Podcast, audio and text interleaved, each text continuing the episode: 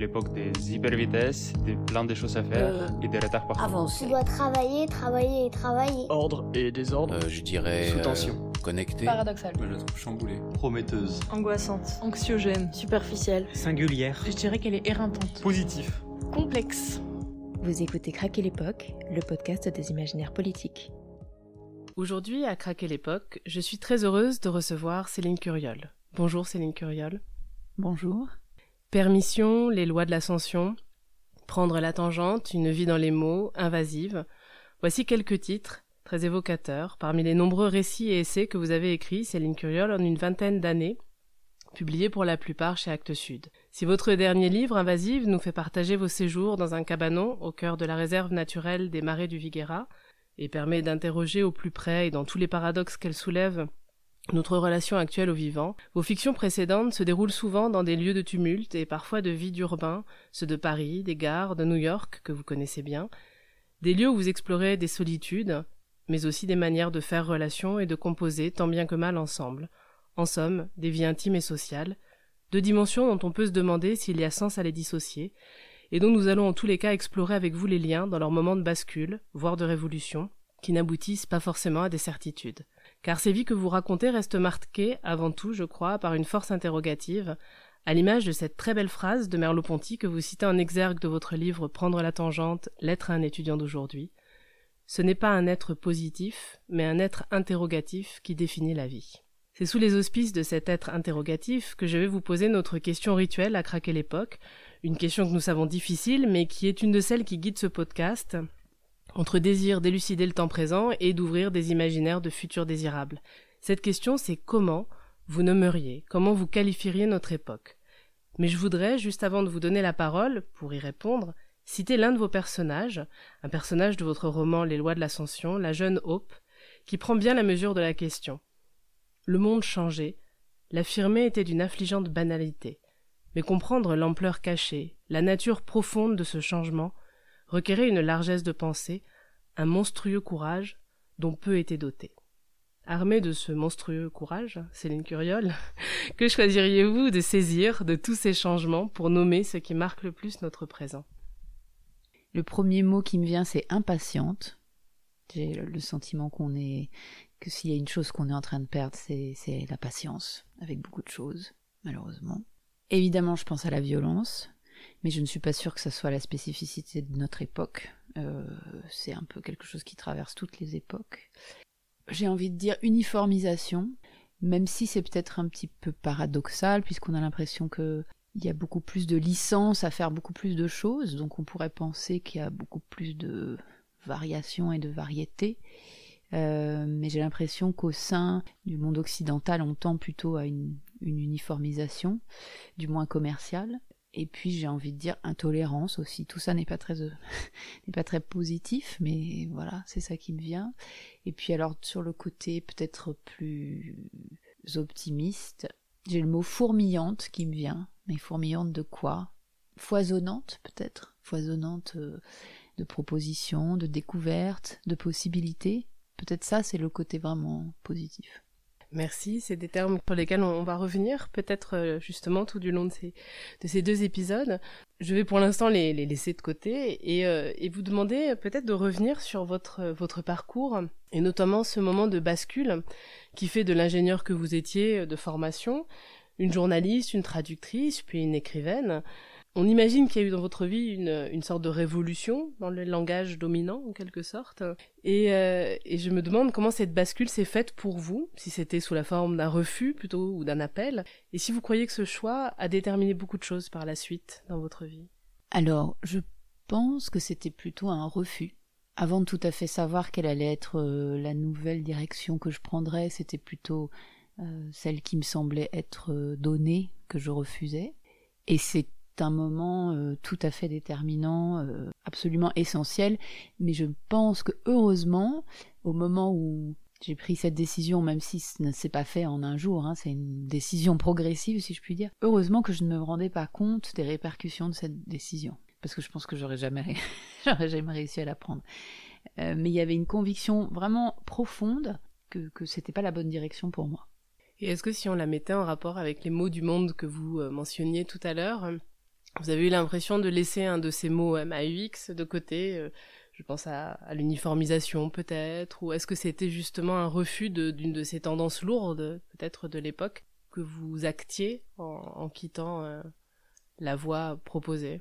Il est toujours un peu difficile de revenir sur ces décisions 25 euh, ans ou 30 ans avant, parce que évidemment on n'est plus la même personne. Ça serait très noble de dire ça en fait, de dire que c'était un refus de quelque chose de l'époque. Je suis, suis pas sûre que c'était ça. Je pense que c'était plutôt un refus très personnel d'une certaine forme d'autorité euh, qui m'écrasait, qui me faisait peur, et la recherche d'une forme de... Alors le mot liberté, le problème c'est qu'il est tellement à toutes les sauces que voilà, je... mais d'une créativité peut-être, mais pas seulement créativité artistique, d'une forme de créativité euh, existentielle que je, dont je manquais euh, assez cruellement dans le parcours dans lequel je me, je me trouvais.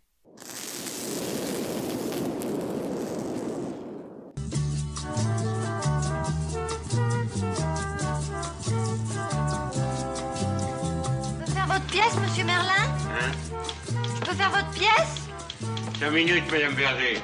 J'aimerais terminer ce chapitre. Ah, on a bien travaillé ce matin. Mais non, je fais que tu passes. Je suis en retard. Bonjour. J'avais peur que nous nous rations. Nous ne pouvions pas nous rater, Tatiana.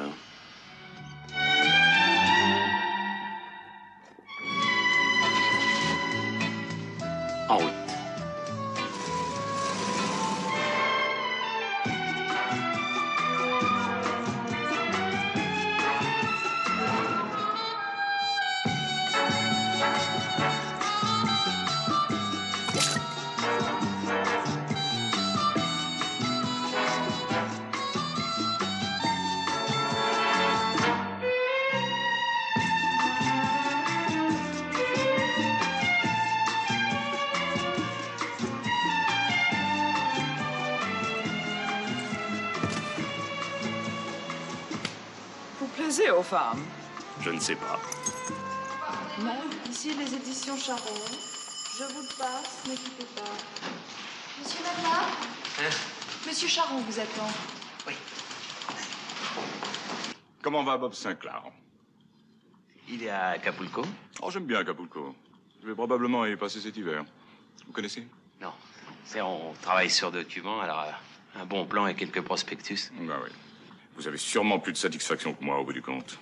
Alors, c'est une curieuse, vous avez choisi cet extrait du Magnifique, où euh, donc ce film où Jean-Paul Belmondo euh, incarne un écrivain à la vie modeste, terne peut-être, on ne voit pas les images, mais elle est, grise cette vie, et évidemment elle contraste avec celle de son personnage, Bob Sinclair, qui est un aventurier euh, qui passe, comme on l'a vu, d'Acapulco à d'autres lieux exotiques, et et multiplier les conquêtes.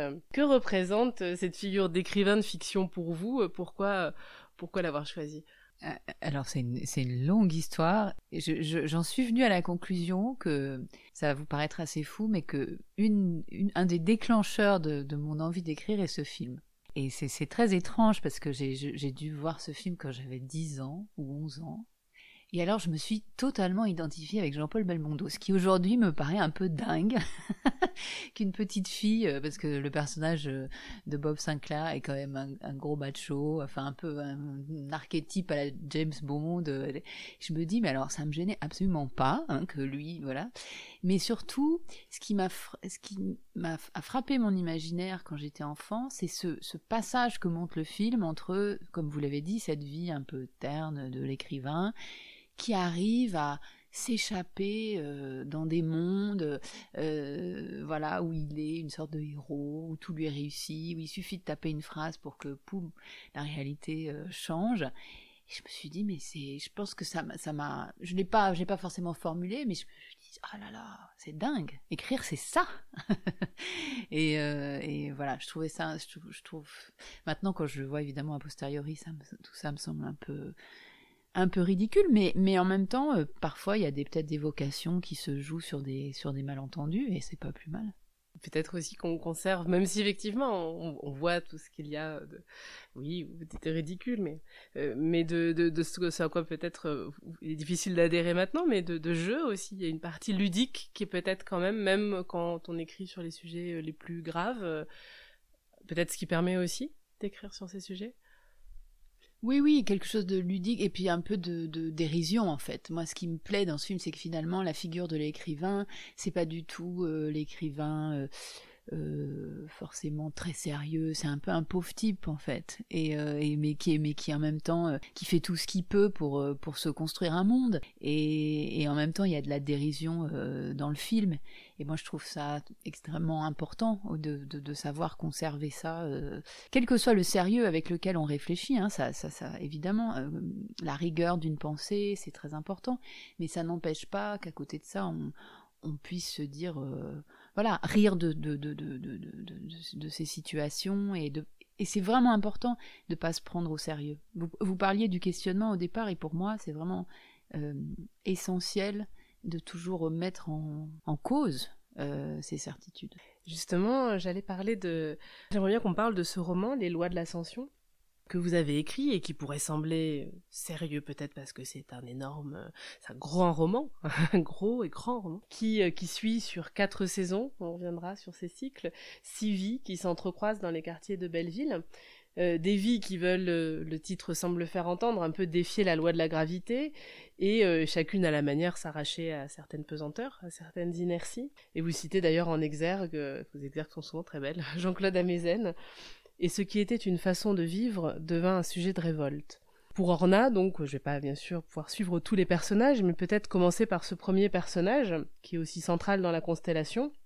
Ça va être sa propre peur, insensibilité vis-à-vis d'un homme couché devant sa porte, dont elle comprend ensuite qu'il est un réfugié, qui va soudain créer une brèche qui s'ouvre sur toute sa vie. Euh, il y a la quête de cet homme, la vie amoureuse, tout, tout va finalement euh, dans un, une sorte de, de jeu de domino euh, être ébranlé par ce moment, cette, ce moment de, de crack.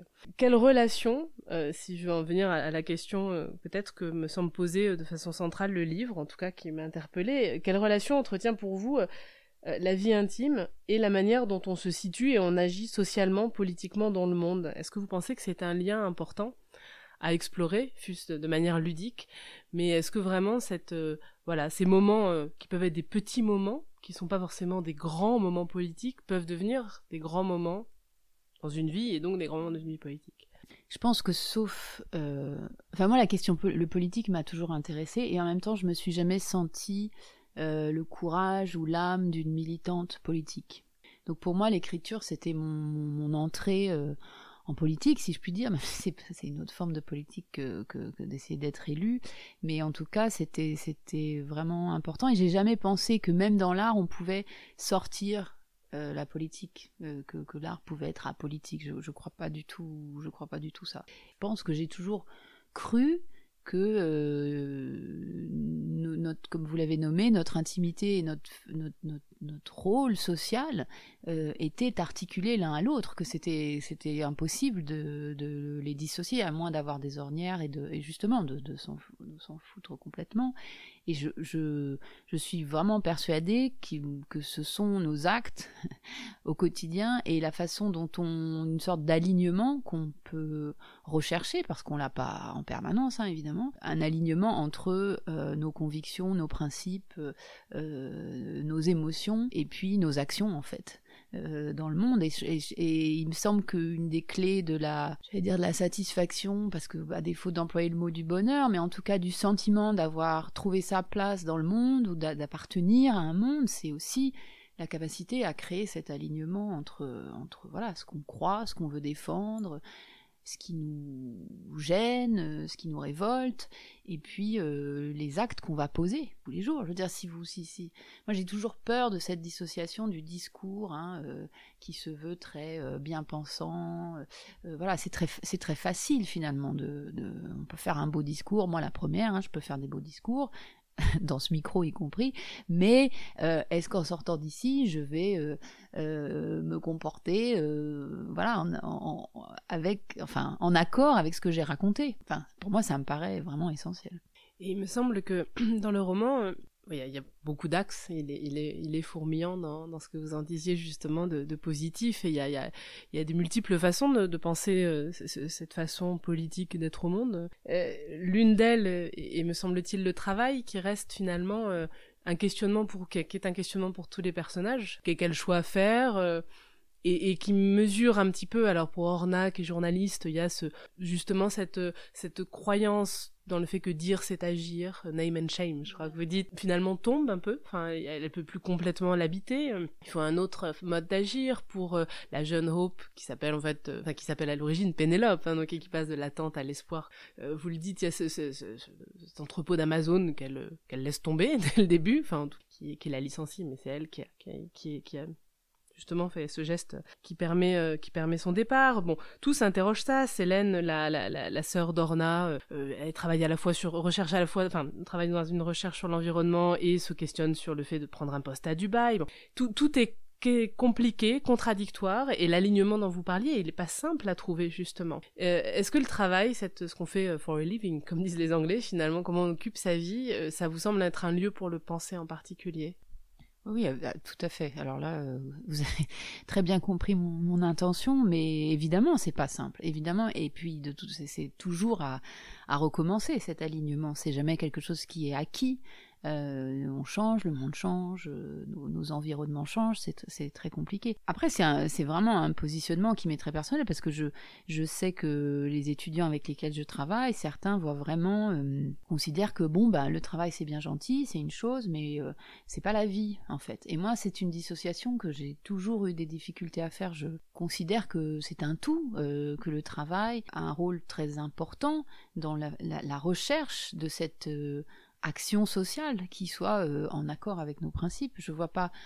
Euh, alors après, ça dépend comment on entend le travail, mais je, ne vois pas euh, où, on peut exercer une action si elle n'est pas dans une forme de travail, quelle que soit la structure dans laquelle on l'applique. Ça peut être un travail bénévole, ça peut être un travail rémunéré, mais c'est quand même un, travail.